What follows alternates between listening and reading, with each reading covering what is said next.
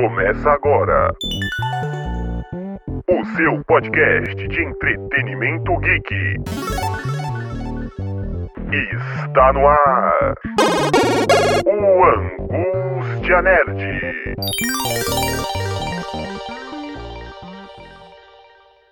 E aí, geeks de todo o Brasil e do mundo, está no ar o Angústia Nerd, o carro-chefe do Nexp Podcasts, e hoje teremos um assunto que vai causar uma nostalgia muito grande em todos vocês. Quem aí lembra da Fox Kids e do Jets? Hoje traremos aqui uma equipe especial para este programa. Nós vamos falar e trazer todo aquele tempo legal que todo mundo viveu, e quem não viveu vai ter a oportunidade de conhecer um pouco mais da história e dos programas que esses canais exibiram. Eu sou o Klaus Simões e este é o Angústia Nerd.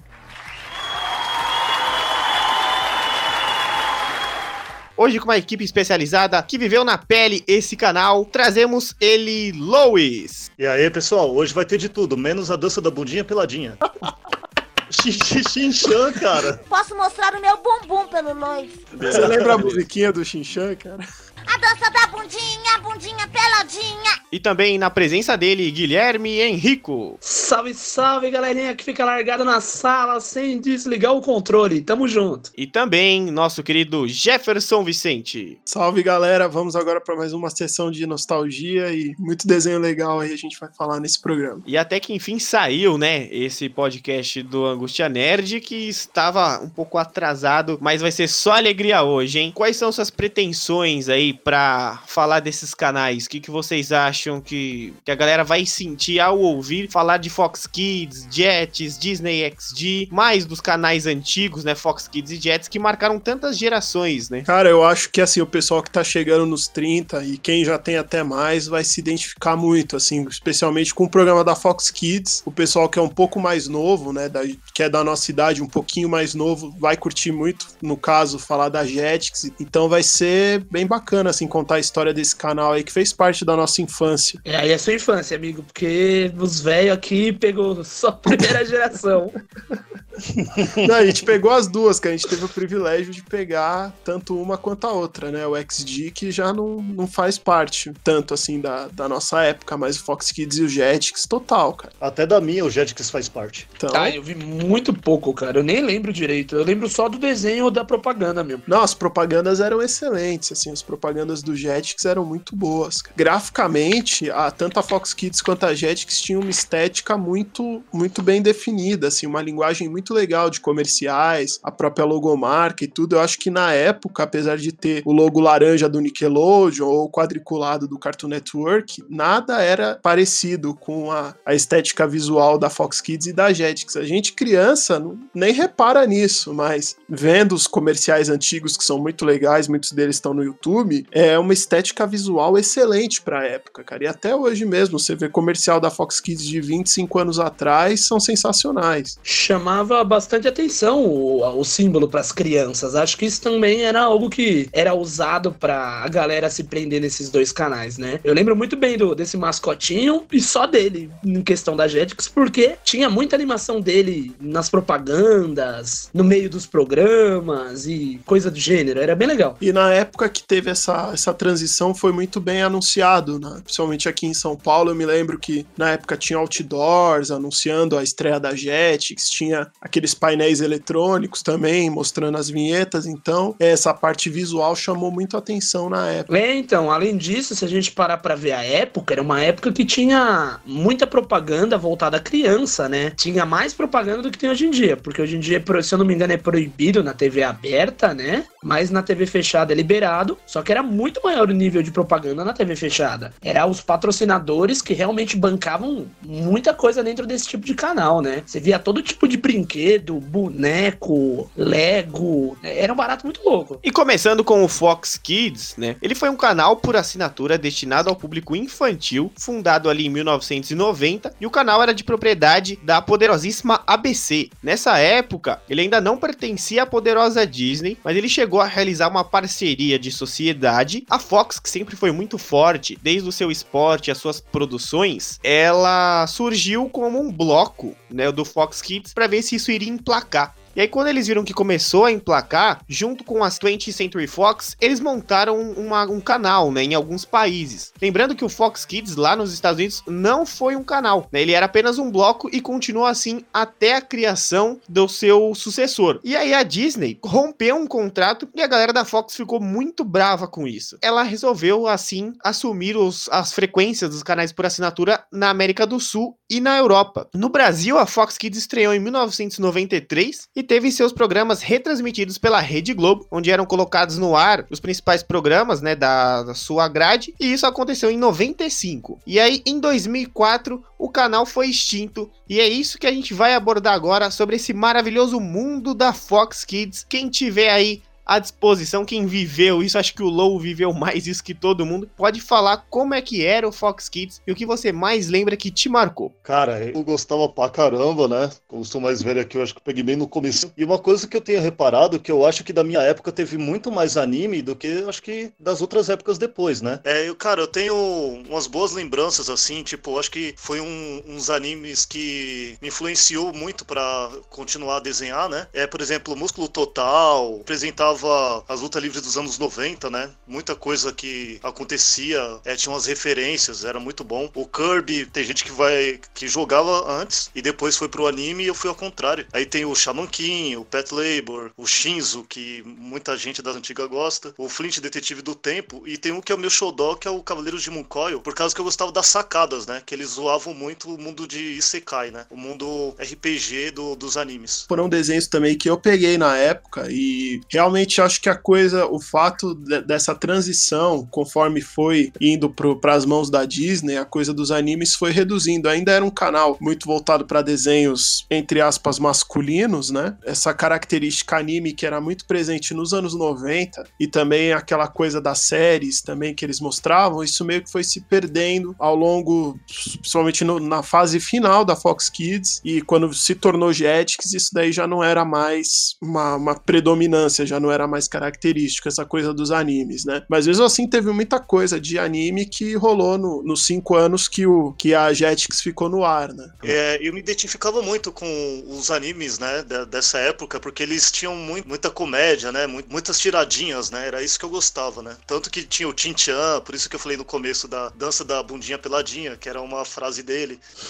É, a Super Pig era uma mina que ia se transformar, em vez de virar uma Sailor Moon, virava uma porca, então tinha umas coisas muito engraçadas. tinha um humor assim bem bem bacana, né? E É. boa parte assim os que mais se destacavam na, na- no canal, na TV fechada, como o Klaus falou, eram exibidos pela Rede Globo, né? Principalmente eu acho que quem é da nossa geração, no caso, é, a nossa geração pegou mais o programa da Angélica, a TV Globinho, o Low ainda é do tempo da TV Colosso, mas rolava esses também. desenhos da... Você também pegou, né, Gui, a época da TV Colosso, né? O que eu adoro até que, hoje. que eu sou do tempo da- do show da Xuxa, vocês vão ficar nervosos? Não, eu, Você é do Tem tempo da hora do capeta. Você é do tempo da hora do capeta. do- Nossa, hora do capeta, mano, era muito bom. Nossa, isso daí eu não vi, não. Eu só eu peguei TV Colosso, eu peguei os Trapalhões depois da TV Colosso. Era, era comecinho dos anos 90, isso, isso é virada dos anos 80 para os anos 90. Isso é um pouco antes do Sérgio É. Malandro ir pra Globo. É, eu não tinha nascido, não. Eu nasci em 92, pô.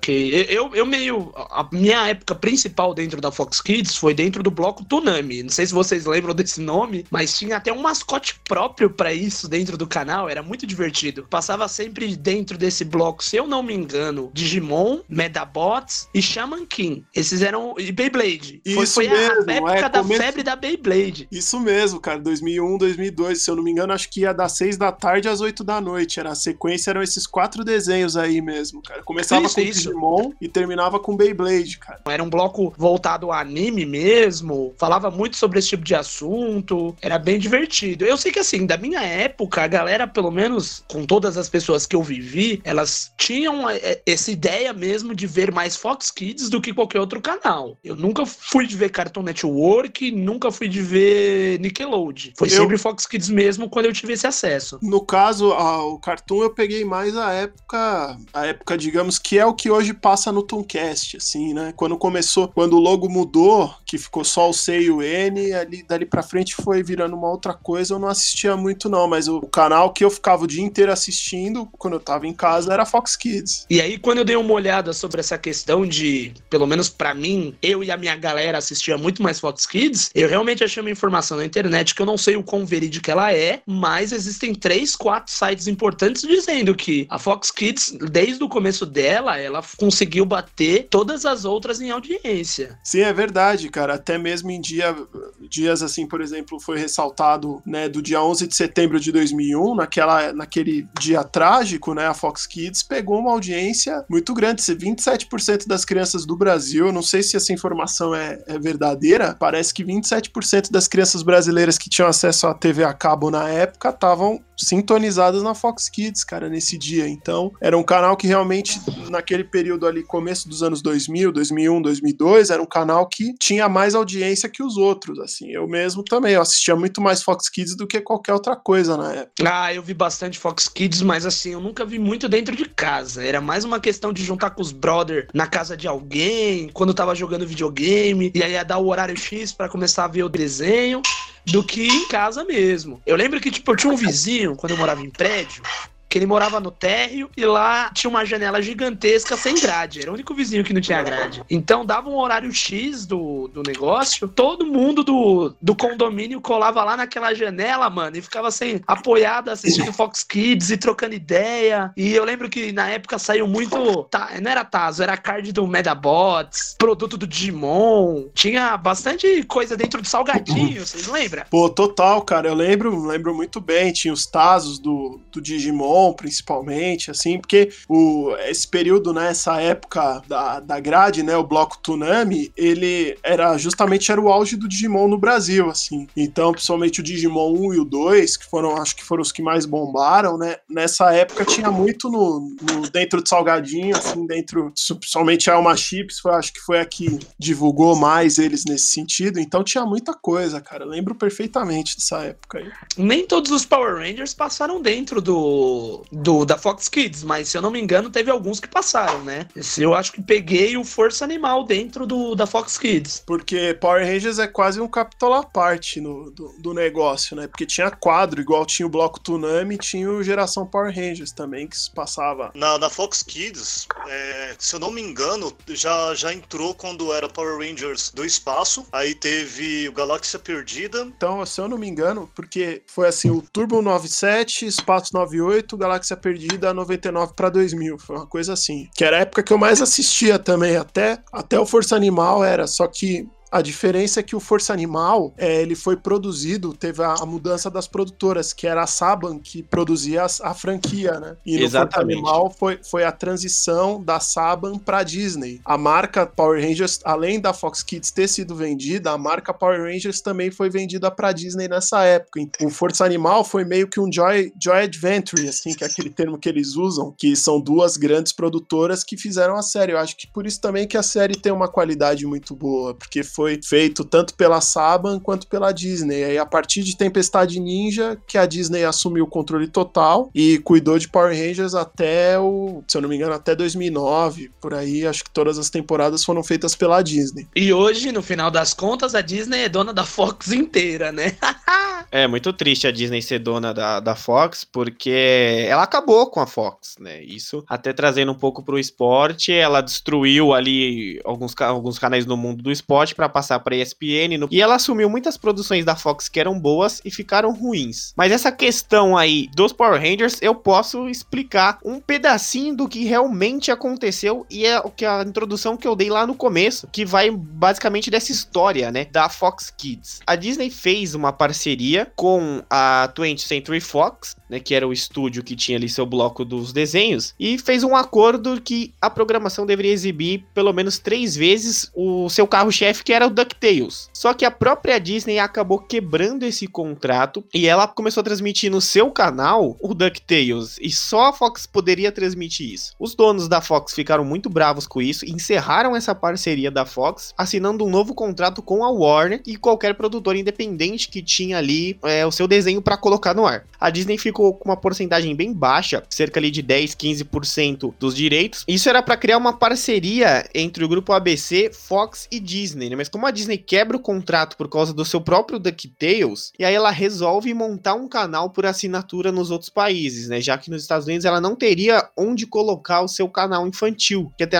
na época já existiam muitos canais destinados ao público infantil e ela não queria entrar. E aí parte de um princípio que vocês também falaram, uma curiosidade é que o Brasil era o país no mundo todo que gerava a maior audiência do canal. Então Caramba. isso, a Fox ficou assustada como a audiência nacional aqui do Brasil era bem recebida lá. Acabou comprando uma frequência lá nos Estados Unidos para montar o seu sucessor pelo sucesso que tinha na América aqui total, né? Desde o trabalho de dublagem, que era muito evidente por causa dos animes, ela apostou e deu certo. E a história dos Power Rangers que vocês estavam falando, que o Jefinho citou, o estúdio Saban, né? O dono dos Power Rangers, o criador de tudo isso, o Ren Saban, que foi até acusado de roubar ideias lá do Japão, ele investiu muito dinheiro na Fox, só que ele tava com o pé atrás. Então ele investiu mais nas propagandas. E ele só vai assumir ali metade dos direitos do canal no Jets. Mas na Fox ele teve grande influência por trás disso. E a Disney era totalmente contra Power Ranger, né? Totalmente contra a violência, o que ela é até hoje. Mas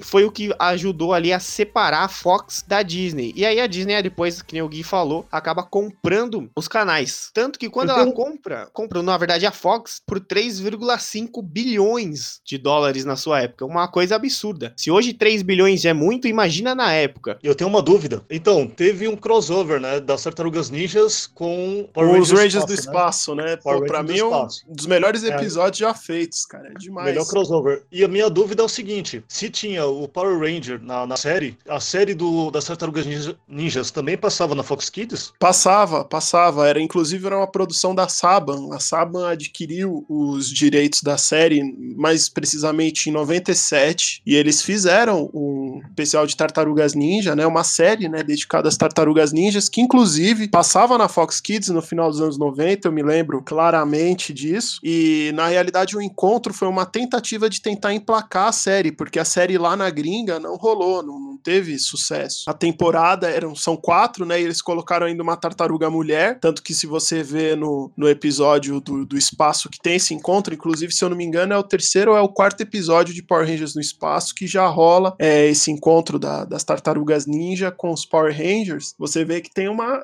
um quinto elemento lá que é justamente é uma tartaruga mulher que eu não me lembro o nome agora. Tanto, eu vi há pouco tempo, inclusive, mas eu precisava rever porque o nome escapou da, da minha mente, assim. Mas é, foi produção da Saban e também rolava, passava na Fox Kids ali 99, 2000, 2001. Até mais ou menos eu lembro que na mesma época a, Nick passava o desenho em 3D dos Tartarugas Ninja, então passava tudo na mesma época ali naquele, naquele bloco das séries ali, talvez, se eu não me engano, no mesmo horário que Goosebumps, tinha a Hum. versão de Família Adams também, que passava nessa época aí. E aí, Lou, qual era o seu desenho preferido na Fox Kids? E o que você lembra de quando assistia ela no nessa parte da TV aberta, né? Porque a Rede Globo, ela adquiriu por um valor muito alto, nunca chegou a ser divulgado, mas ela Uhum. adquiriu por um valor muito alto pra passar os desenhos da Fox Kids, né? Pra pegar ali do canal por assinatura e jogar na TV, porque ela tinha partes de quando ela conseguia uma assinatura, e esse canal da Fox Kids também tinha parte com ela, né? A parceria dela. O que, que Uhum. você lembra dessa parte aí? Da Fox Kids mesmo, eu lembro muito dos Cavaleiros de Moncoil, por causa das sacadas, porque tinha um episódio que eu nunca mais vou esquecer, que eles vão atrás de um, de um dragão da areia, e eles não acham o dragão da areia. Eles também estão atrás de um outro artef- artefato, uma bota do, do Hermes, que faz qualquer um voar. Aí o dragão pegou, achou a bota e saiu voando. Aí eles nunca iam achar o dragão, porque o dragão da Terra não tava na Terra, tava no céu. Aí é essa sacada aí que eu nunca mais esqueci, cara, que eu achava muito engraçado, sabe? Agora,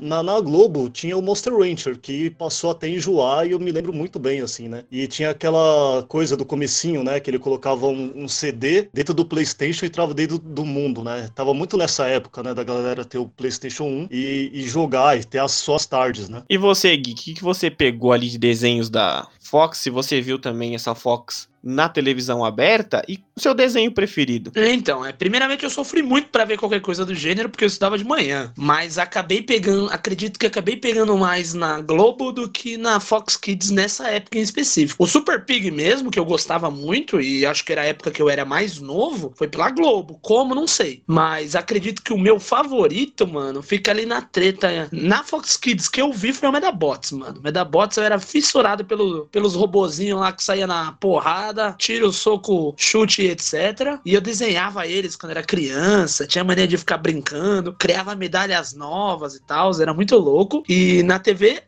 na TV aberta, eu acho que foi Beyblade, mano. Beyblade, a primeira temporada lá, que tem um couro que fala com uma, parece que ele tá com uma batata na boca, principal, e tinha aquela musiquinha da hora pra caramba lá do Vai, Beyblade. É, era divertido pra caramba, acho que era os dois principais pra mim. Mas tinha muita coisa da hora, né? Eu peguei os Fantasmas Se Peguei NASCAR Racers, que também passou na Globo. Eu achei esse desenho genial, que era. NASCAR Racers era, era demais, cara. Era muito bom. Correndo futurista, mano. Era animal. Tinha umas coisas assim muito legal. Eu, eu, acho que o pouco que eu consegui aproveitar, eu aproveitei bastante. Imagina quem conseguia assistir todo dia. Mas eu, eu achei muito estranho, assim, sabe? Que um dia você tá assistindo Fox Kids, quando você chega em casa, tá passando Jetix. E aí você estranha, ué, mas o que aconteceu aqui, né? E a, toda a programação ela vai mudando ao decorrer. E aí você vai meio que se distanciando, você vai meio que saindo fora. Não passava mais tanto anime como passava você chega a ter um, um, estranhamento, né? É, a Disney é contra os animes até hoje, né? Alguns mais cabeças ali que são mais antigos que dominam a Disney até hoje, eles continuam contra isso e como eles tinham pelo menos uma participação naquilo, eles não gostavam de passar, né? E como a Fox era independente, a Disney não era dona da Fox, então eles passavam o que queriam. E quando acabou a parceria, né, ali que 95, quando eles montaram os canais mundialmente, eles falaram: "Meu, vamos jogar uns animes aqui, vamos conquistar a galera por aí. Talvez os nerds de hoje, que são um pouco mais velhos, que acompanham os animes, veio dessa parte, né? O que eu vou falar que aconteceu comigo, eu acho que aconteceu com a maioria das pessoas que assistiam Fox Kids. Tá lá o logo, né? Tá é, aquela apresentação e do nada muda pra Jetix. Você chega em casa e não tá mais passando Fox Kids. Tá aquele logo diferente, meio é, frio, prata, né? E a programação mudou tudo. E aí, como já não tinha mais anime, aí algumas pessoas foram distanciando, outras começaram já a trabalhar, e aí crescer, e aí foi meio que migrando, né? Foi assistindo assistindo outras coisas e tal. Eu me lembro bem dessa época aí que teve essa mudança. Na realidade, foi foi bem o período que eu fiquei sem TV a cabo e eu tinha na escola, assim, né, conversando com os colegas, tudo, ah, como é que tá a programação, não sei o que, não sei o que. Aí um colega meu da época falou assim: olha, é, mudou, não é mais Fox Kids, o nome agora é Jetix. Mas eu falei, ué, mas continua passando algumas coisas? Ele falou, cara, basicamente só continua Power Rangers, estreou Mega Man, estreou alguns outros desenhos ali que vinha já, já tinha já estreado no comecinho daquele ano, que se eu não me engano foi 2004. E aí ele me falou assim, eu falei, bom, se pelo menos o que eu mais gosto ainda tá passando, beleza, mas realmente todos esses outros desenhos, Shinzo, Shaman King, é, o próprio Medabots, todos esses desenhos aí, com a, com a chegada da Jetix, acabaram. E também teve um período na Fox Kids hum. que passava é, Homem-Aranha, X-Men, esses desenhos assim também, todos eles, com a chegada da Jetix, acabou tudo. E aí começou a entrar um outro tipo de desenho, uma outra linguagem. Claro, ainda teve, teve Sonic X, teve outras coisas assim,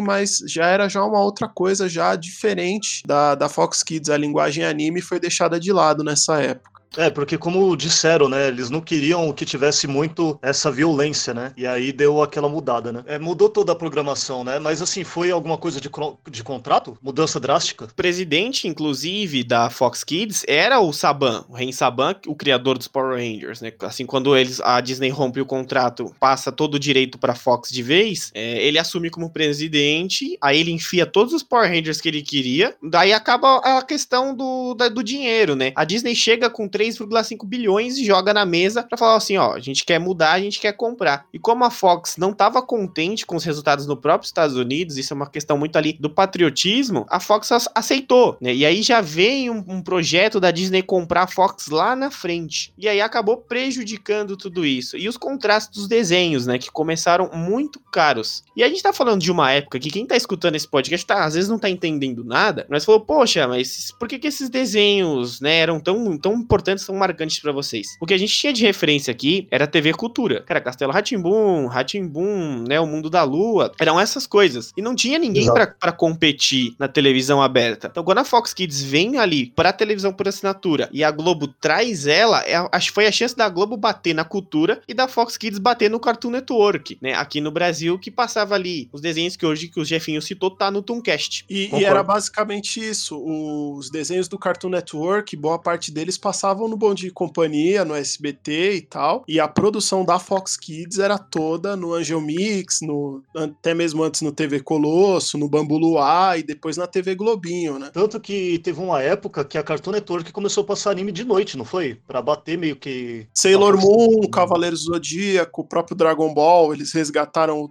primeiro Dragon Ball, Dragon Ball Z, Dragon Ball GT, eles faziam meio que tipo, igual era o Power Rangers, enfileirado, uma Uhum. temporada atrás da outra, eles faziam no Cartoon também em 2001, 2002, por aí, até 2005 mais ou menos, rolava isso. Que foi exatamente nessa época aí que a Fox estava em transição pro Jets, né? Então, como eles perderam o direito dos animes, eles acharam melhor não passar e o Cartoon investiu, né? Foi muito inteligente nessa época. Foi mais ou menos quando eu comecei a ver a Nick, e na Nick, nesse horário, a Nickelodeon também lançou o Yu-Gi-Oh! que passava, se eu não me engano, antes do Bob Esponja, e era, se eu não me engano, 7, 7 e meia da noite, pra justamente também competir um pouco com o bloco Tsunami da, uh, da, da Fox Kids, mas não tinha jeito, era imbatível, né? O lance do Yu-Gi-Oh! estourou mesmo, já quando a Fox Kids já era Jetix, e aí já foi, Yu-Gi-Oh! já foi mais pra 2003, 2004, né? Mas E o tá Guiô foi falando- TV aberta, né? Sim, Estourou de verdade na TV aberta. na TV Foi. aberta. Tanto que ninguém, pouquíssimas pessoas lembram que Yu-Gi-Oh! passou na Nick, porque a Nick é uma outra Uhum. proposta que não tem nada a ver com o tipo de desenho, né? E estourou mesmo quando, sei lá, se eu não me engano, a Globo comprou e aí passava, acho que era na, já era a TV Xuxa já na época. Nossa, Jesus,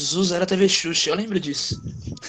Era, era, na, era, era na TV Xuxa, inclusive na TV Xuxa, é bom lembrar assim esse detalhe, né, que a Globo não tinha direito ao, às produções da Disney, né, e como Power Rangers foi vendida, é, eles sempre exibiam, na- por natureza, assim, durante um tempo, Power Rangers estreava na Fox Kids aqui no Brasil com seis meses ou um ano de atraso, TV Globinho exibia um ano depois, um ou dois anos depois. Então, por exemplo, uma temporada, sei lá, Power Rangers no Espaço, que é de 98, eles passaram no Bambu Luar em 2000, 2001. Tipo, tava passando no espaço na TV aberta e no- na Fox Kids já tava o Resgate ou Força do Tempo. Só que aí, o que que acontece? Como no, nessa época houve essa mudança, o Força Animal, Power Rangers Força Animal, foi produzido tanto pela Saban quanto pela Disney. E, e aí nessa, a, a Globo não comprou os direitos de Power Rangers Força Animal e só veio comprar em 2005 na TV Xuxa. Com a TV Xuxa, que eles não só compraram o Power Rangers Força Animal, mas compraram é, boa parte do catálogo da Jetix. E aí eles só foram exibir é, Força Animal, só chegou na TV aberta três anos depois de já ter exibido no, na Fox Kids, entendeu? Ainda era Fox Kids, mas como tinha sido produzido pela Disney, eles só exibiram na Globo em 2005, cara. Agora que você falou, faz todo sentido, porque o Power Ranger do espaço tá tão fincado na nossa mente, porque passou um bom tempo na Fox Kids, na Jetix, e depois ficou bom tempo na TV a- a- aberta. Por isso que muita gente lembra com muito carinho, porque além da história ser boa, mas é que passou muitas vezes, né? E finaliza a Era Zordon, né? Porque já Também, dando também. spoiler pra quem não assistiu, o Zordon morre.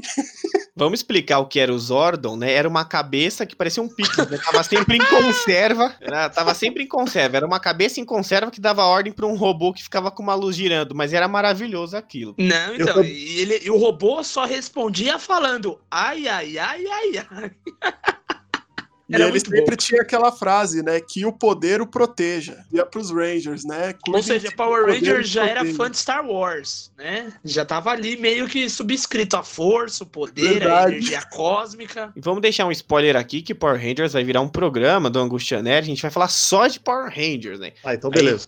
Vai até relembrar um pouquinho aqui esse programa. Não, é que eu ia falar que a gente assistia Power, Ra- Power Rangers, né? E aí depois de um tempo passava Malhação, que era a mesma coisa, tipo, né? Só não se, só não se transformava. Porque o Mocotó parecia o Tommy, né? Tipo, E aí depois ele ficou do tamanho da cabeça do Zordon, né? É. Só não tinha um Zordon e não tinha os morfadores e nem Megazord, mas era o, a faixa etária era a mesma. Acho que tanto Era que a a, mesma. a idade do André Marques ele deve ter a mesma idade do, do Jason David Frank aí, cara. Deve ser a mesma, a mesma faixa etária dos, dos dois, né? Quem aí lembra de Angela Anaconda? Eu me lembro perfeitamente, cara. É um desenho esquecido, inclusive, né? Acho que nunca passou na TV aberta. Eu não me lembro de ver ele nem na Angélica, não me lembro de ver ele em nenhum outro canal da TV aberta. Certa, mas eu lembro que era um desenho muito marcante, cara. Passava de tarde, assim, no começo de tarde, assim, eu assistia quando eu tava de férias ou então quando eu faltava no colégio, uma coisa assim. Me lembra um pouco Thomas e seus amigos, né? Uma cara cinza enfiada num lugar, nada a ver, num corpo, numa criança. Isso daí é, foi inovador, ninguém nunca tinha feito isso, essas montagens. E eu falava, mano, como é que esse cara fez isso? Tipo, era um recorte muito simples, hoje em dia é muito fácil de fazer, mas na época foi inovador. Angela Anaconda. Super Sumos, quem lembra desse desenho aí também marcou um pouco Fox Kids. Lembro também. É que eram três irmãos lutadores de sumô que eles combatiam o crime lutando, né? Praticando essa arte. Me E lembro, também- me lembro. Agora eu lembrei. Demorei um pouco pra, pra me ligar, mas eu lembrei. Tem um desenho que eu falei com o Lou aqui, um desenho não, uma série que era quase que um. Era bem parecido com, com Power Rangers, que é uma série que é muito esquecida no Brasil, que era o Beetleborgs, cara. Cê- Não sei se vocês se lembram desse, dessa série lembro. aí, que era bem na praia do, do Power Rangers, assim. Não estourou tanto aqui no Brasil como deveria ter estourado, mas se eu não me engano é final dos anos 90, né, Lou? Isso, já é no- nos finais dos, dos anos 90, a Saban tentou faz, em- em- emplacar vários, né? É, teve o Troopers, e, que, que era outra produção é, lá do Japão, que era Metal Hero. E eles tentaram fazer essas versões, mas que não deu certo. Eles também tentaram fazer com o Black Kamen Rider RX, a Saban, né? Que é muito ruim. Era o Masked Rider, no caso? É, Mas esse mesmo. Arquia, isso Esse mesmo. mesmo. Sim, Aí, Nossa, era ruim aqui- demais. Aqui no Brasil foi broxante porque o pessoal já tinha assistido. Aí quando vê um americano fazendo, o pessoal, ah, não quero ver, tá ligado? Cê- quando você entra no mundo do Japão e começa a compreender essas tretas nervosas que tem aí, mano, você fala, meu Deus, o que que tá acontecendo? É muito engraçado. Power Rangers é mestre em reciclagem, cara. Eu aprendi a reciclar com o Power Rangers. Não, mas tinha realmente. O pró- próprio Masked Rider eu adorava, cara, assim. Mas olhando hoje, fazendo uma análise mais velho, realmente não era, não era essa coisa toda, não, cara. Mas Parece que essas produções era tudo baixo orçamento. Sim, e pouca gente assistiu o Beetleborgs, né? É aí quando chegou o Forever Red, né? O Pra Sempre Vermelho, os vilões eram os Beetle- Beetleborgs. E aí você, ué, o que, que tá acontecendo aqui? Primeiro exemplo de reciclagem. Aliás, segundo exemplo de reciclagem, cara. Segundo exemplo de reciclagem de Power Rangers, cara. Tiveram muitos outros. Principalmente SPD teve muita reciclagem. Poxa vida, cara. Eu, o eu O lembro melhor era as maquetes, mano. As maquetes eram foda. quebrando é, já era genial. As Só que hoje em dia, é, Super Sentai não, não usa tanta maquete. Já o que, o que é fielzão hoje em dia, até hoje, é, que não mudou nada, é Ultraman. Que até hoje vai daquele jeito lá. Agora. Ah, não, depende. Sofreu bastante alteração também, hein? ah, mas Você Ultraman. viu os últimos aí? maquete. Eu, eu andei Ultraman. pegando aí Ultraman Gaia, Ultraman Orb, Ultraman pra ver um- uns detalhes de, de, de arte mesmo, mano. Nossa, tem umas coisas assim hoje em dia. Deu, deu uma investida assim melhor em questão de produção. Ainda é um bagulho infantil, sabe? Não muda o fato de que é engraçado, você vê umas coisas e fica, mano, sério que os caras fizeram isso? Mas em questão de produção, a, a fotografia melhorou muito desse tipo de produto, né? Quem também se lembra de Sorriso Metálico? Ah, muito bom. Cara, eu só lembro da propaganda, nunca assisti. Era legalzinho. Eu lembro de tudo, cara. Inclusive, eu lembro que a dubladora era aquela atriz Mariana Ximenes, cara, que ela fazia a dublagem Deusa. do. do- Exatamente. ela fazia a dublagem do. Do sorriso metálico no, no, no desenho, né, cara? E ela fazia um comercial na época. Eu lembro que era na época que ela fazia aquela novela, acho que era Chocolate com Pimenta. Adoro. E, e, e ela fazia a dublagem do, do desenho, né? Do Sorriso Metálico. Ela aparecia no comercial e falava: Nossa, mas aquela atriz de novela tá fazendo dublagem e tudo. Mas era muito bacana, cara. Eu lembro disso daí perfeitamente. Era um desenho que eu assistia quase todo dia, assim. Eu assistia Sorriso Metálico antes de ir pra escola. E a gente tem um desenho aqui que a Disney ficou muito pistola por ter sido lançado, que foi uma cópia do A Hora do Recreio, né? Que é a turminha da sala 402. É basicamente a mesma história com personagens diferentes. É tipo a escolinha do Golias e a escolinha do professor Raimundo. E antes de pular pro Jets, eu trago o meu desenho que foi, eu acho, o preferido do Fox Kids, que é o Fantástico Mundo de Bob, cara, que é o desenho mais psicodélico que uma criança poderia ter visto.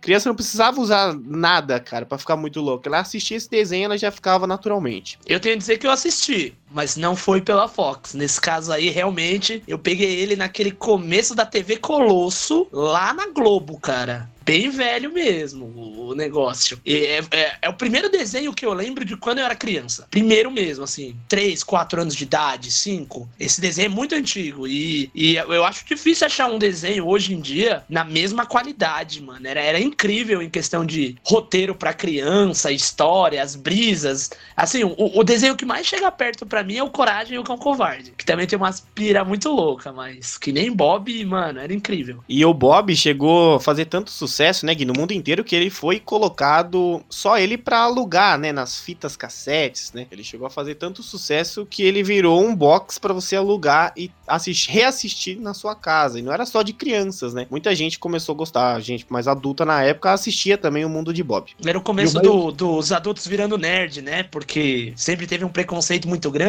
mas sempre teve coisas específicas que eles adoravam assistir. E te dizer que se eu achasse esse box, eu comprava, hein? É que tem uma curiosidade, né? O pai do Bob era um, um cara que fazia stand-up. Ele é conhecido até hoje lá nos Estados Unidos, só que hoje ele é careca. Aí ele falou que ele resolveu fazer é, a história a partir do filho dele, né? Ou seja, o Bob existe e o tio Ted também deve existir, né? E o Bob, o Fantástico Mundo de Bob, foi um dos desenhos ali que foram injustiçados nessa transição porque não quiseram a, ah, renovar o contrato para o desenho continuar passando, né? Para criar novos episódios. Isso já na aquisição Disney Jets, Bob foi esquecido lá atrás. E aí, quem sonhou em jogar a Copa Fox. Quem lembra disso e sonhou em jogar a famosa Copa Fox um dia? Nossa, era sonho, sonho acho que de toda criança, mano. Era, era um barato muito louco e a gente queria participar, mas só assistia. Mó tristeza. É, não, até eu que sou ruim em futebol, sempre fui e eu sempre quis jogar, achava legal. Teve uma vez que uh, um dos apresentadores foi o Taz, né? E o outro foi o, o Luciano José Amaral. Trajano. José Trajano. É, teve o José, José Trajano também. Era o José Trajano, o Luciano Amaral, se eu não me engano, já já era já, já era quando virou Copa Jetix. Isso. Mas na época, o primeiro, se eu não me engano, era o Marcelo Tassi. Se eu não me engano, não tenho certeza, mas assim, que eu me lembro com clareza era o Zé Trajano na época. Mas eu me lembro muito bem que faziam tipo um bonequinho 3D com ele, mas era, era bem bacana, cara. E continuou com a Jetix, né? Não sei se mais pra frente, se ainda existe, né? Mas com a Jetix continuou esse projeto aí, que era sensacional, cara. Ver o pessoal da nossa idade, de vários países do mundo jogando. Era legal demais demais. E agora avançando no tempo, com a extinção da Fox Kids, agora a Disney administrava 100% o sinal da empresa e a frequência em que a Fox Kids ocupava pelo mundo. A Disney não colocou a sua marca assinada na produção, mas trabalhava apenas por trás dos bastidores, deixando assim livre o caminho para as produções independentes e de todas as companhias. O famoso canal 56 da operadora NET entrou no ar mundialmente no dia 14 de fevereiro de 2004, assustando muito muitas crianças que chegaram para ver a Fox Kids e se depararam com um novo canal, novo logo e tudo diferente, com uma programação totalmente nova. A Disney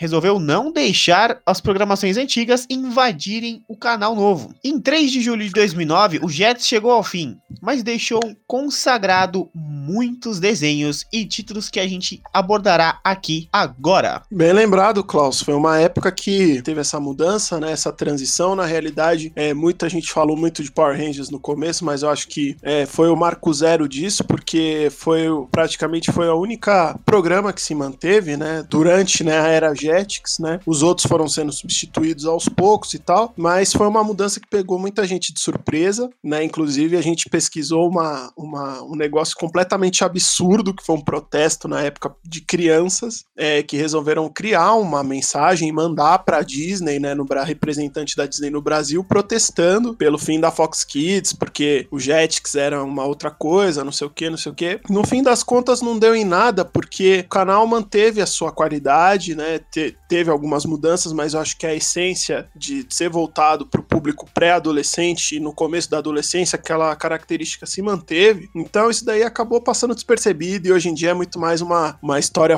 mais folclórica do que qualquer outra coisa, né? Até nisso que você disse, Jefinho, foram duas mil cartas enviadas, né, ao prédio da Fox Kids. E a sede da Disney BR ficava em São Paulo, então chegou a 250 e-mails locais. E uma criança de 11 anos, em uma carta, ela confessou que organizou uma manifestação em frente à sede da emissora com os colegas da sua escola para protestar que a Fox Kids tinha acabado. Agora imagina um monte de criança, cara, de, de dali seus 10 a 12, 13 anos, protestando em frente à sede da Disney, tipo, queremos Fox Kids. Queremos Fox Kids. Que é a galera que hoje tá agora com 25, 26, 27 anos, né? É muito louco isso, cara. É, e, e o mais louco é que veio, virou notícia mais de 15 anos depois, né? Mas foi uma coisa muito passageira e acabou conquistando também esse público. Foi um período que eu, particularmente, eu fiquei sem TV a cabo, mas às vezes que eu assistia quando eu ia na casa de algum colega, enfim, era o canal que eu ficava encantado e era o canal que ficava o dia inteiro. Se eu ia passar a tarde na casa de um amigo meu, era a tarde inteira ficava no Jetix, cara. A gente nem mudava para outro canal, porque outro canal provavelmente, talvez a Nick na época, mas não ia ter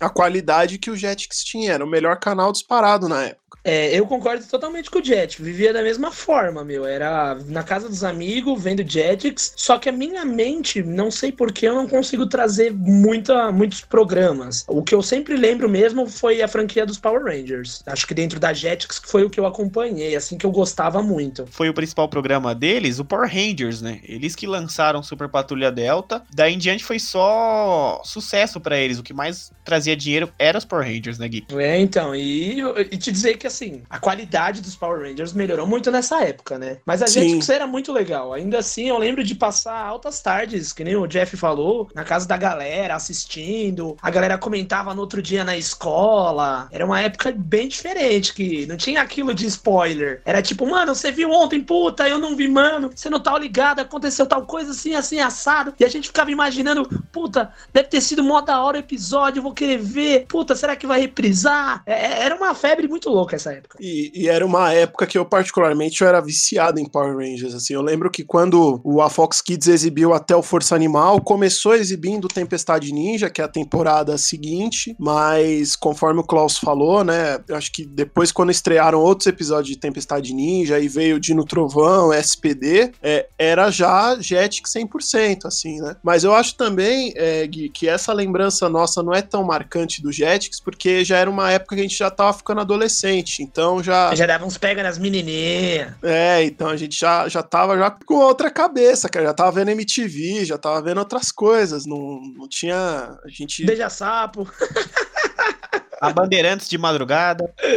É, esse é Multishow de madrugada. Em caso, assim, eu acho que eu e o Klaus a gente pegou mais, assim, porque quando. eu Acho que mais o Disney XD, que já não é. que a gente já era adolescente mesmo. Finalzinho da Jetix era já a época de transição. A gente não tava mais com aquela cabeça tão ligada nos desenhos, mas mesmo assim a gente ainda viu muita coisa na Jetix. Sim, eu era um fã assíduo de desenhos, até quando eu fiquei um pouco mais adolescente. Cara, você não tinha muita opção, assim, de entretenimento nos canais que nem você tem hoje. Aí 200 canais por assinatura. Ou era desenho, ou era esporte. Quando eu não tava no esporte ao vivo, eu preferia assistir os desenhos, né? O legal é que o Jets ele era uma subsidiária da Disney na Europa. Por isso que era tão livre. E ele mudou conforme sua programação foi crescendo, das crianças que eram de 10 a 12 anos para crianças de 12 a 16, ali os adolescentes já que eram os programas tipo Power Rangers, as séries um pouco mais adultas que tinham como cativar esse, público, né? E por ser o Jets Europe, o grupo, que eles não quiseram ficar com as coisas da Fox Kids, que era americana, né? Sendo já da Disney, mas a Disney não quis colocar tanto o dedo dela ali e também não colocou desenhos dela, né? Nisso. E aí eles fecharam um contrato com a Warner, mas a Warner fez a mesma coisa que a Disney fez lá atrás na Fox Kids, que foi quebrar o contrato, né? Pra assinar com a Hanna-Barbera o Cartoon Network. E é uma herança bacana esse negócio das séries, porque a Fox Kids também teve muitas séries. Eles meio que trouxeram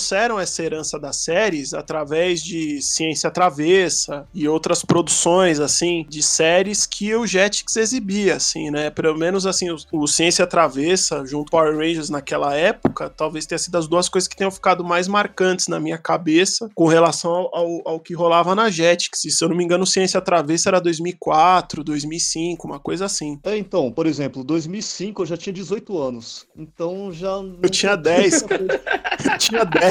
Pô. Quando eu tirava férias e assistir televisão aberta, mano, tinha muita coisa da Jetix. Mas muita coisa mesmo. Tinha Puka. Cara, era uma programação só Jetix na Globo. Então, era justamente aquilo que a gente tinha falado é, anteriormente, né? Que foi nessa época, Nossa, em tinha- 2005, que a Globo adquiriu os, os desenhos da Jetix e do Disney Channel. E aí passou a exibir no, na TV Globinho no programa da Xuxa. Hum, isso mesmo. Então, é, nessa época aí eu já estava trabalhando, a minha tia já tinha ido para os Estados Unidos, então ela, ela não pagava mais a, a conta aqui, né? Então a gente não teve mais a TV a cabo. Aí, só que Jetix passava totalmente na TV aberta, né? Aí eu lembro do Chaotic, Puka e, e só assim. Tipo, Puka eu assisti bastante até. Então, é um detalhe assim que além de Power Rangers, que era exibido muito, né? Acho que os outros dois desenhos que eram exibidos exaustivamente na Jetix era a Puka e os Padrinhos Mágicos. Muito bom. Sim, eu Padrinhos. Mágicos é um momento de discórdia, né? Entre todos os canais.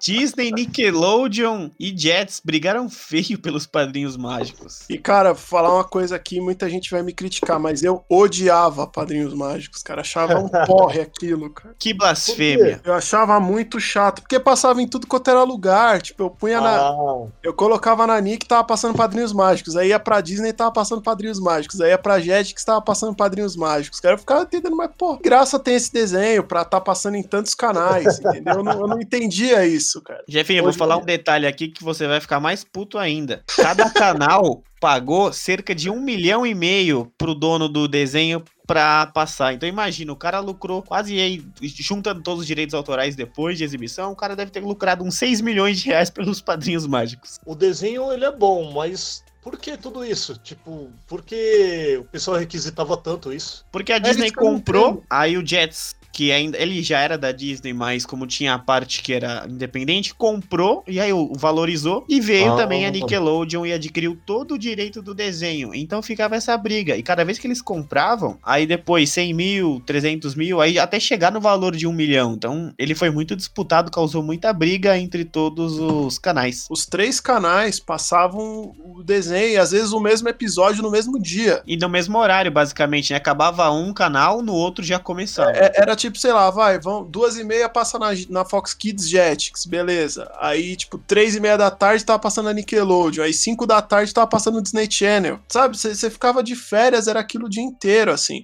E, e o engraçado é que, assim, né, eu criança, né, Power Rangers também era o dia inteiro, mas eu não me incomodava. Quanto mais, melhor, entendeu? Sim. Mas eram outras temporadas, tipo, não era só, sei lá, não era só SPD que passava. Nickelodeon, pra comemorar, colocou os Padrinhos Mágicos junto com o Jimmy Neutron. Não sei quem lembra disso daí. Eu lembro. Tinha, tinha essa, essa disputa, mas, pô, cá pra nós, Jimmy Neutro era muito melhor. Sim, os Padrinhos Mágicos fizeram, né, uma, uma participação no, no Jimmy Neutron. Teve esse crossover, o Jimmy Neutron participou quando eles compraram o direito também, e foi uma grande bagunça. Mas trazendo desenhos, nós tínhamos Ing Yang-Yo, né, o ca- os irmãos coelhinhos lá, que baixava o santo neles e eles começavam a lutar.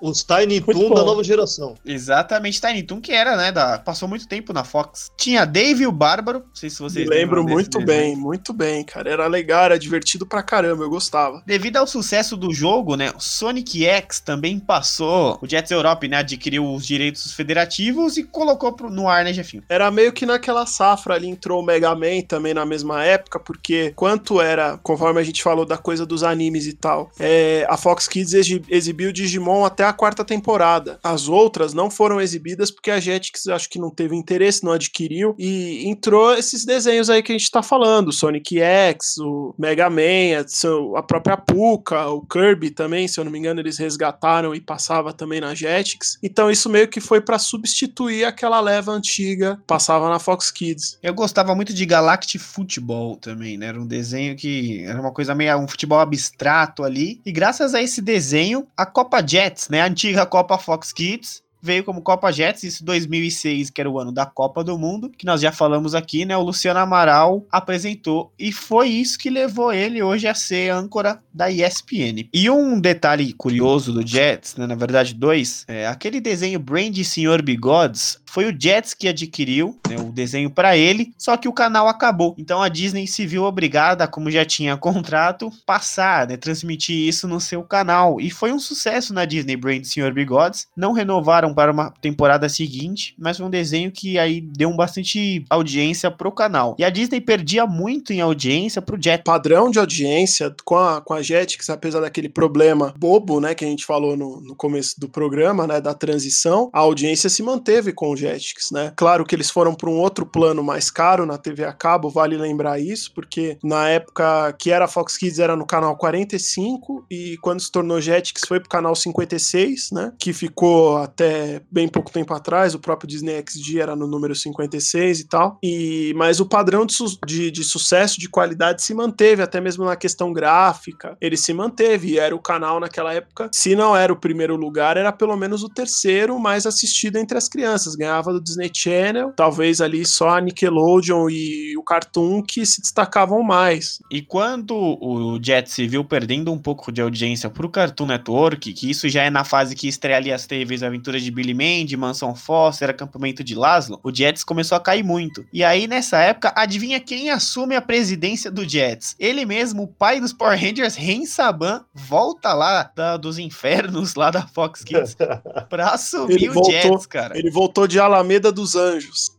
diretamente da Alameda dos Anjos para assumir o Jets. E nisso ele viu a questão dos negócios. Como a questão dos brinquedos era muito forte, naquela época economicamente, é, a América Latina estavam bem, ele aproveitou para enfiar todos os comerciais de brinquedo, porque ele era dono de quase todas as marcas, ou ele tinha uma porcentagem. Então o Ren Saban aproveitou, passava Power Rangers o tempo todo e também passava os comerciais dos bonecos dos Power Rangers e das outras coisas que ele tinha. Então o Ren Saban, ele ajudou muito o canal, contribuiu muito com o canal, mas também aproveitou para tirar aquela casquinha. Negócio Ligeiro, negócio. sem vergonha, safado. Esse narigudo é sem vergonha. E tá certo. Ainda mais porque, se a gente analisar a ideia principal, produto infantil, mano. O foco dele é vender boneco, é vender brinquedo, é gerar esse conteúdo a mais sempre. Não importa. Isso no Japão, isso nos Estados Unidos e acho que em qualquer lugar do mundo. E ainda é assim. Ainda assim é, é o foco da Hasbro, é o foco de várias empresas, não tem jeito. E naquela época podia, né? Comercial de,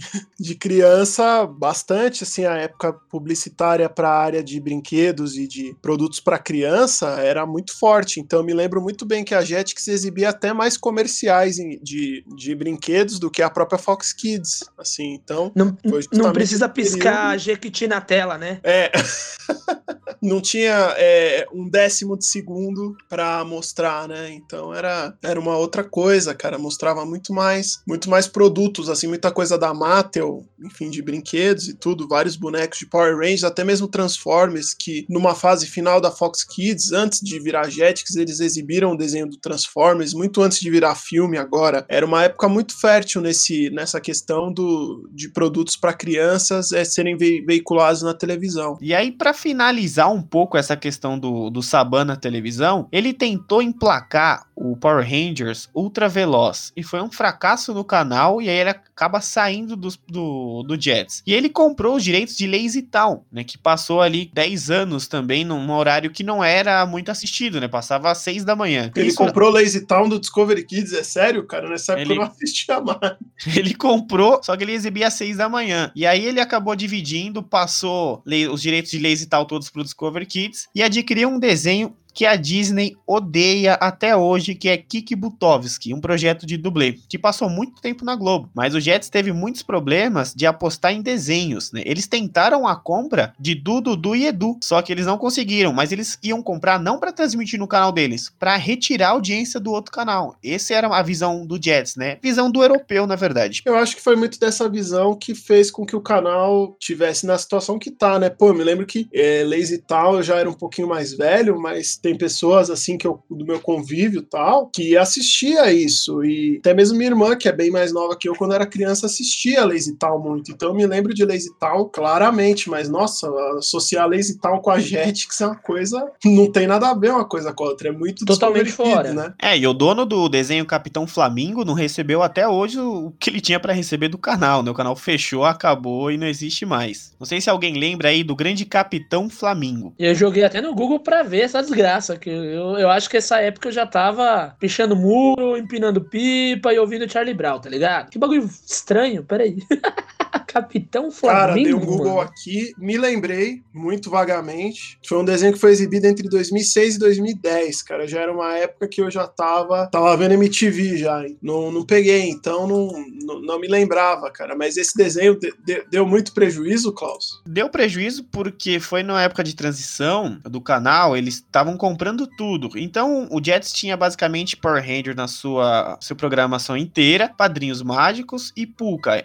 It, Três Espiãs Demais também chegou a passar um pouquinho, passava diversos Power Rangers nessa época. O Dino Trovão também tava, tava em alta. E o Mundo de Quest também era um desenho que também passava. A Múmia, Inspetor Bugiganga, eles conseguiram reprisar. Então o Capitão Flamengo não tinha onde encaixar na programação. E esse foi o grande problema. O Jets tem um desenho chamado Digata Defenders, Futari, é, G.I. Joe, tem um negócio aqui chamado Da Clube, sabe? É um negócio extremamente horroroso. Funny Cops, do Lixo. Então eles tinham muitas coisas. Eles compraram é, as aventuras de Tintin pra repassar, sabe? Então o Jets tinha tanta coisa pra passar que ele se afundou nas dívidas e não conseguia colocar dentro da sua programação porque ele tinha contrato, né, com alguns Tintin produtores. é espetacular, pô. Acho que a gente mere- merecia um programa, quando a gente fizer da TV Cultura, falar das aventuras de Tintin, que foi, talvez tenha sido o primeiro canal que trouxe, né? Mas é o Tintin clássico, né? Que a Jetix é, comprou, porque já, isso aí já deve ser 2008, 2009. Mas você falou de Operação Traveloz, realmente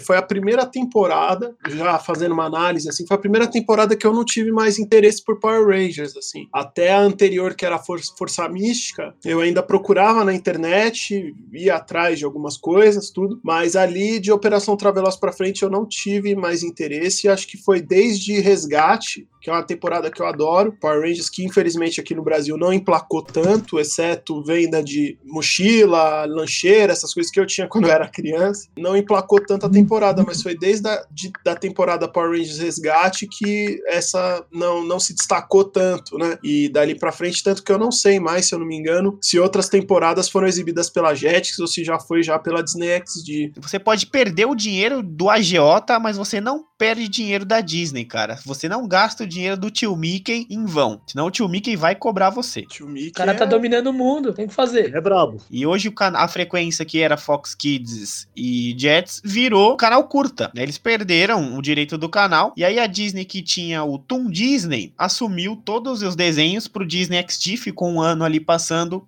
o Disney XD, mas que também não deu certo no começo. O canal agora era 100% do grupo Disney, ele reformulou toda a sua pro- programação, alterou seu público de 13 a 18 anos, e ele emendou a criação do Disney Junior, que era um outro canal destinado a crianças de 5 e 11 anos. Então ele ali já quebra a programação e já divide isso. Desmembrou em três, né? Que basicamente Exatamente. é muita coisa também que passava nessa época que passava no Jetix foi pro Disney Channel, inclusive Padrinhos Mágicos. Se eu não me engano, Phineas e Ferb chegou a passar no, no Jetix no finalzinho. Acabou um canal que era praticamente era o melhor canal é, infanto-juvenil, é, era o Jetix, cara. E infelizmente aconteceu isso aí e virou o Disney XD, que já é já de uma geração, já pertence a uma geração da qual a gente já não faz mais parte, né? Porque o canal inaugurou, como você falou aí, 2009, 2010, né? Essa época aí já as coisas já eram bem diferentes. Acho que pra todo mundo da gente, assim, até vocês que são mais novos. Eu, eu era daqueles moleques que tinha vergonha, tinha vergonha até de Power Rangers, cara. Assim, eu era besteira de adolescente, né? Queria mostrar que era mais velho, que não sei o que, não sei o que. Então não, não assistia mais. O mais engraçado é igual na escola. Ninguém falava que assistia, mas Sailor Tinha por vergonha, exemplo. mas todo mundo assistia, cara. É igual Discovery assistia, Kids. Só que ninguém comentava. Ah, eu não vejo Discovery Kids, que era desenho de bebê, mas todo mundo assistia, conhecia o nome dos desenhos todos, cara. É igual o, o Art Attack lá. Todo mundo falava que não assistia, mas todo mundo conhece. Só falava que ia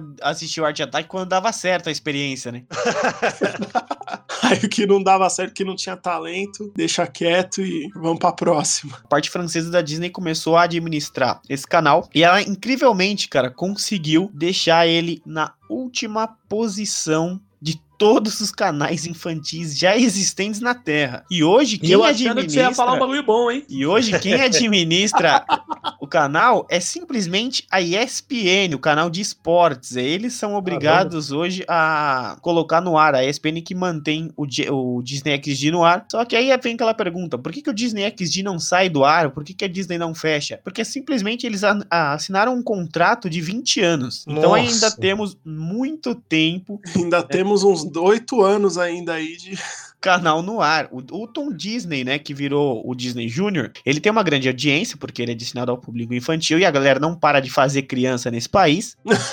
então tem muita audiência. Mas o Disney XD hoje, cara, passa uns desenhos assim que são absurdos, uns títulos absurdos. E pra ESPN, um canal de esporte, ser obrigado, como ele é da Disney, a manter o canal no ar, eu acho que é uma coisa já um pouco absurda, né? E a Disney continua a perder dinheiro, perdendo em audiência, inclusive, para o NetGeo Kids, que é um canal que estreou agora há um ou dois anos. E é uma coisa assim curiosa, se é que a gente vai ter TV a cabo até, sei lá, vai, se for um contrato de 20 anos até o final dessa década, será que vai existir TV a cabo? Será que o streaming não já vai ter tomado conta de tudo? Então é uma coisa, enfim, tá com cara de que o final não vai ser muito feliz. Eu espero que seja feliz, mas não sei não, viu? Exatamente, né? As streams cada vez crescendo mais e o que o Disney XD aposta hoje é em desenhos da Lego, né? O Lego Star Wars. Então é isso que eles apostam. O Hotel Transilvânia e eles pararam de passar o, o único desenho que deu audiência pra ele que era o 7A, né? Que era os sete anões fazendo umas aventuras lá. Mas é isso mesmo. Rick and Morty, por exemplo, já fechou com com canal de stream. Né? A gente tem a Amazon investindo muito em desenhos e é muito bom ter desenho lá também pra entreter as crianças, né? Tanto que hoje em dia o próprio Power Rangers mesmo não passa em nenhum canal mais, é tudo na Netflix, cara. Temporadas mais recentes aí que não emplacaram, né, massivamente, como as temporadas antigas, é tudo na Netflix, cara. Não, não passa mais em nenhum canal na TV, nem na TV fechada e muito menos na TV aberta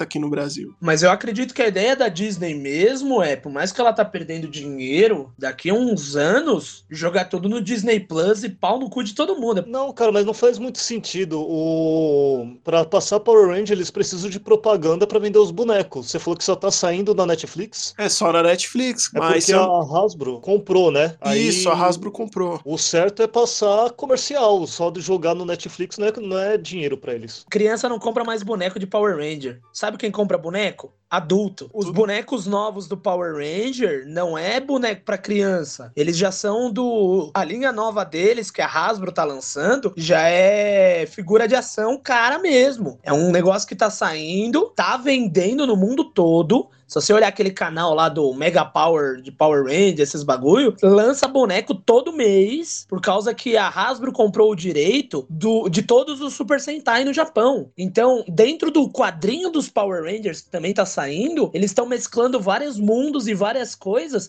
e gerando conteúdo. Então, E- mesmo os Power Rangers estando no Netflix, eles estão gerando coisa e quem tá consumindo é adulto, não é mais criança. Curiosidade é que o último título de Power Rangers a ser lançado tá em direito do Cartoon Network. Ah, tá, tá exibindo no Cartoon, né? Não, É, o não tá nem exibindo, né? Eles tentam encaixar a programação, mas eles preferem Mas não, não, tem, exibir. não tem nada a ver, tipo, Tá o que que perdendo o Power dinheiro. Rangers tem a ver com o Cartoon Network, de verdade, assim. Ah, Aliás, assim, sendo bem franco, assim, eu não imagino em nenhum canal mais na TV fechada, né? Porque a gente vem de uma época que era só os desenhos da Hanna-Barbera e uma coisa ou outra ali que vem dos anos 90, até mesmo esses desenhos aí, é, Billy Mandy, Mansão Foster, que já são 2004, 2005, é uma outra parada, assim. E até mesmo essas coisas, esses desenhos agora dos últimos 10 anos, né? Enfim, Hora de Aventura, essas coisas, não tem nada a ver entendeu? Com, com o filme, né? É, e depois a Disney começou a apostar nessa questão de séries com humanos, né? Meio adolescentes, romances. Ela apostou aí Hannah Montana, né? A Miley Cyrus hoje que gosta de produtinhos mágicos químicos. A gente tem o que, cara? O Disney XD também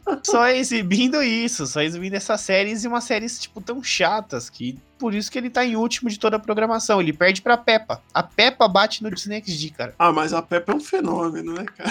Fenômeno do diabo. É, Aquilo tá em evidência há tantos anos já, cara, que acho que tem, já tem gente que assistia a Peppa quando era criança e hoje já é pai, já é mãe, porque já tem 10 anos isso aí, cara, e não sai de moda. Eu prefiro a galinha pintadinha. O que, que mudou na geração que assiste um desenho hoje, né? O que, que ela viria a assistir um desenho lá do Fox Kids? Que, que vocês acham isso? É, cara, é porque eu acho que é assim, como a, criança, ela usa, é, por exemplo, ela quer extravasar, ela vai e joga lá um, um- no celular. Agora, quando ela vai assistir, ela não precisa mais daquilo, não precisa mais ver um, um anime, um, um desenho de, de porrada. Então, ela precisa de, de desenhos que trabalhem com a imaginação dela. Então, a maioria dos desenhos de hoje em dia é isso, aquela loucura, aquelas cores bem saturadas, que, mano, o desenhista deve usar balinha, porque os, os bichos ali é frenético, ali é, é muito. Você é tem muito certeza que é imperativo. só o desenhista, Lu? Acho que é o roteirista. Cara, é muito imperativo. Eu acho que a nova geração é isso. É, são pessoas hi- hiperativas, né? Pessoas que querem tudo acontecendo, tudo muito rápido e muita novidade. Então não, não quer mais ação. Cara, é, como eu posso dizer? Bem complicado. É muito questão de geração, o conteúdo que eles estão vendo antes ou depois, e o, o que eles absorvem hoje em dia é diferente do que a gente absorve naquela época. Então é questão de gosto ser diferente. E mas eu, eu acho que o conteúdo antigo faria sucesso. Talvez não sucesso, demorasse um pouco pra emplacar, mas eu acredito que era um conteúdo que chamaria, chamaria sim atenção. Por outro lado, na, na época de hoje, eu acho que com todos os streams e todas as coisas que a gente tem, esse tipo de canal e conteúdo, ele só tá caindo cada vez mais. Eu acredito que é capaz disso virar. Se o canal existir ainda, ele deve ir pro mundo da internet com conteúdo próprio e exclusivo dele, ou deixar de existir e os próprios produtores, como Disney etc., lançar seu conteúdo por eles mesmos. Então, pra mim é um pouco complicado e estranho falar sobre isso, porque eu não acho que, que a galera de hoje em dia realmente tem um gosto tão diferente para as coisas de hoje em dia, a ponto de não gostar do que é antigo. O clássico é clássico por esse motivo. Também não acho que eles têm futuro, que isso segue, sabe? Que isso vai funcionar por um bom tempo. Eu acho que logo, logo, alguma coisa vai sofrer uma alteração grande nesse mercado. Então, é mais ou menos um pouco parecido com a opinião do Gui, assim. É, eu só discordo com um pouquinho, assim, na questão de clássicos, assim. Não que não sejam clássicos, eu, eu concordo, assim, mas eu acho que é, tem muita garotada que tá mais interessada em ver o que rola hoje do que necessariamente o que foi lá atrás, né? Eu acho que era uma coisa que a gente, quando era criança, a gente não tava ligando muito, entendeu? Tanto que a gente assistia os desenhos da Hanna-Barbera, via outras coisas mais antigas e gostava daquilo. Mais ou menos o, o que o Gui falou, cara. Eu acho que esse tipo de, de conteúdo, ele tá migrando pra internet e as novas gerações que têm uma outra cabeça não tão preocupadas em, em curtir esse tipo de coisa, assim. Acabou virando muito mais pro segmento do nerd, que é o pessoal da nossa faixa etária, entendeu? Assim, é muito... Acho que a gente tem muito mais interesse nessas coisas do que num, num garoto de, de repente, sei lá, de 8, 9, 10 anos, assim. Tô falando do garoto de 10 anos, assim, a maioria. Acho que tem as exceções, né? Com certeza deve ter, mas é, a grande maioria tá mais ligada nos jogos, assim, né? Em games, nessas coisas assim que o, que o Gui falou, e o, quem tá interessado nisso realmente vai atrás no streaming, porque na televisão não tem mais isso, e eu acho que a própria televisão também percebendo essa queda, eles resolveram ir para um outro caminho ao invés de apostar nesse tipo de conteúdo, e eu acho que muitas vezes apostar é, faria diferença, apesar de a gente viver numa época em que ninguém aposta mais em nada, que tudo tá preocupado sempre com números, com audiência, com risco, que é uma característica dos tempos atuais, e, e acaba esquecendo é, dessa parcela que acaba não tendo espaço na televisão. E o que, que vocês acham da Disney? Deles fazerem um canal igual o Tooncast, cara, de pegar todos os desenhos que passavam no Fox Kids, no Jets e até esse finalzinho no, do Disney XD, mesclar tudo isso e jogar nesse canal. E acho que seria bem melhor finalizar o canal em grande estilo do que deixar morrer. E já que a Disney comprou tudo e ela já é dona de tudo, então todos aqueles títulos do passado pertencem a ela agora. Concordo contigo. Se for acabar, que acabe de um jeito bonito também, né? Tipo, que nem que. Já que tem bastante direito, é, antes de acabar, fazer um, um catado, mostrar um pouco pra trazer todo mundo, seria legal. Visando que a Disney, cara, eu acredito que com certeza migra. Ela não, não dá ponto sem nó, o negócio dela é nó em gota d'água mesmo. E com certeza o stream da Disney, eles vão bombardear o canal com propaganda do stream da Disney. Pra quando fechar, mano, já todo mundo que acompanha já tá lá, tá ligado? Porque É, é, febre. Os vai caras sabem o que divulgar faz. bastante, vai divulgar bastante já para o povo já ir fazendo essa transição. Também concordo com você. Um canal como o Tooncast só passando Jetix e Fox Kids seria sensacional, mas eu acho que ia fazer sucesso com o pessoal da nossa idade, assim. No máximo a galera que tá chegando nos 20 agora, que pegou o finalzinho da Jetix e o começo do Disney XD, dali pra frente que vai funcionar, cara. Agora pra garotada, acho que não, não vai rolar, não. Como eu falei antes, cara, eu não sei se esse canal vai chegar até o final da década. Querendo ou não, né, esses desenhos marcaram muito a gente, o Fox Kids e o Jets, Fox Kids para uns, o Jets para outros, os Power Rangers, sinto muita falta dos Power Rangers hoje em dia, mas nós vamos ficando por aqui. Então vou agradecer aí a presença de cada um com as considerações finais. Não, cara, muito bom assim lembrar, né? Dessa época aí, todo mundo se divertiu, coisa da hora e uns animes e também os desenhos, né, que marcaram a infância. E agradecer a todos aí que participaram, deixe a sua opinião. Fala aí pra gente que você gostou, que você gostou, se você quer fazer um, uma outra parte aí de Fox Kill, algum desenho que a gente deixou passar, é só falar aí pra gente. Eu acho incrível, cara. É, é uma época assim que todo ser humano vive, sabe? A, a questão da infância pra troca da pré-adolescência, adolescência, puberdade, zona e vida de adulto, que é um cu, eu acho muito válido porque você começa a trazer essas nostalgia, começa a mexer com seus sentimentos e lembrar de tudo, né, mano? Coisas que você passou, absorveu, cresceu, sabe? Você leva essas coisas pra vida, então eu acho muito válido. Eu acho que a gente pode aproveitar a angústia nerd e trazer todos esses assuntos e temas mais antigos para dar essa nostalgia, porque sempre tem uma angustiazinha de querer assistir isso, assistir aquilo, não deu tempo. Eu mesmo não acho muito conteúdo antigo, do, de coisa que eu, que eu gostava. É, é um bagulho assim que eu acho genial sempre tem que ter, vale a pena. Cara, são boas lembranças maravilhosas, assim. É. A gente lembra de, uma época em que não tinha preocupação, né, cara? Não tinha conta para pagar, não tinha, não tinha que trabalhar, não tinha que. Cara, basicamente era preocupação era ir bem na escola. Se isso, às vezes. se, isso, se isso, né? Eu acho que nem isso se preocupava, cara. Eu, particularmente, teve uma época que eu, que eu deixei de ligar para isso, mas é, não Nunca tinha me preocupei. cara. Eu já trabalhava. Então, mas assim, eu acho que no caso, assim, quando a gente tinha 9, 10 anos, não é tava nem aí pra nada, entendeu? Então, o nosso lance, cara, era ficar vendo desenho, era jogar videogame, era essas coisas. Assim. É, isso é que é o grande barato do, de fazer esses programas, assim. Então, eu gostei muito de fazer, de falar da Fox Kids, que foi o canal que acho que todos nós aqui, acho que foi o canal que a gente mais assistiu, disparado, acho que a gente ligava a TV, ficava o dia inteiro vendo aquilo. Até mesmo os desenhos que eu não gostava, eu sinto falta, cara, assim, às vezes eu fico lembrando e falo, nossa, cara, é entendeu? Dá aquela saudade, assim.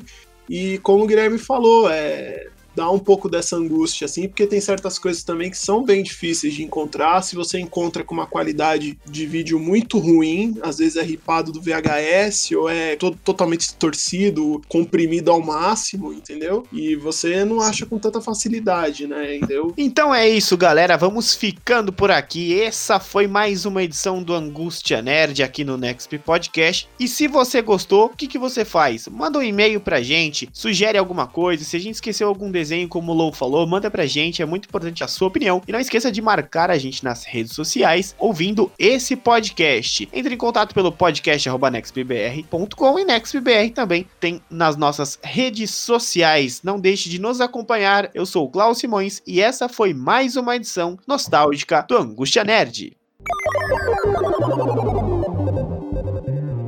Você ouviu o seu podcast de entretenimento geek. O Angústia Nerd.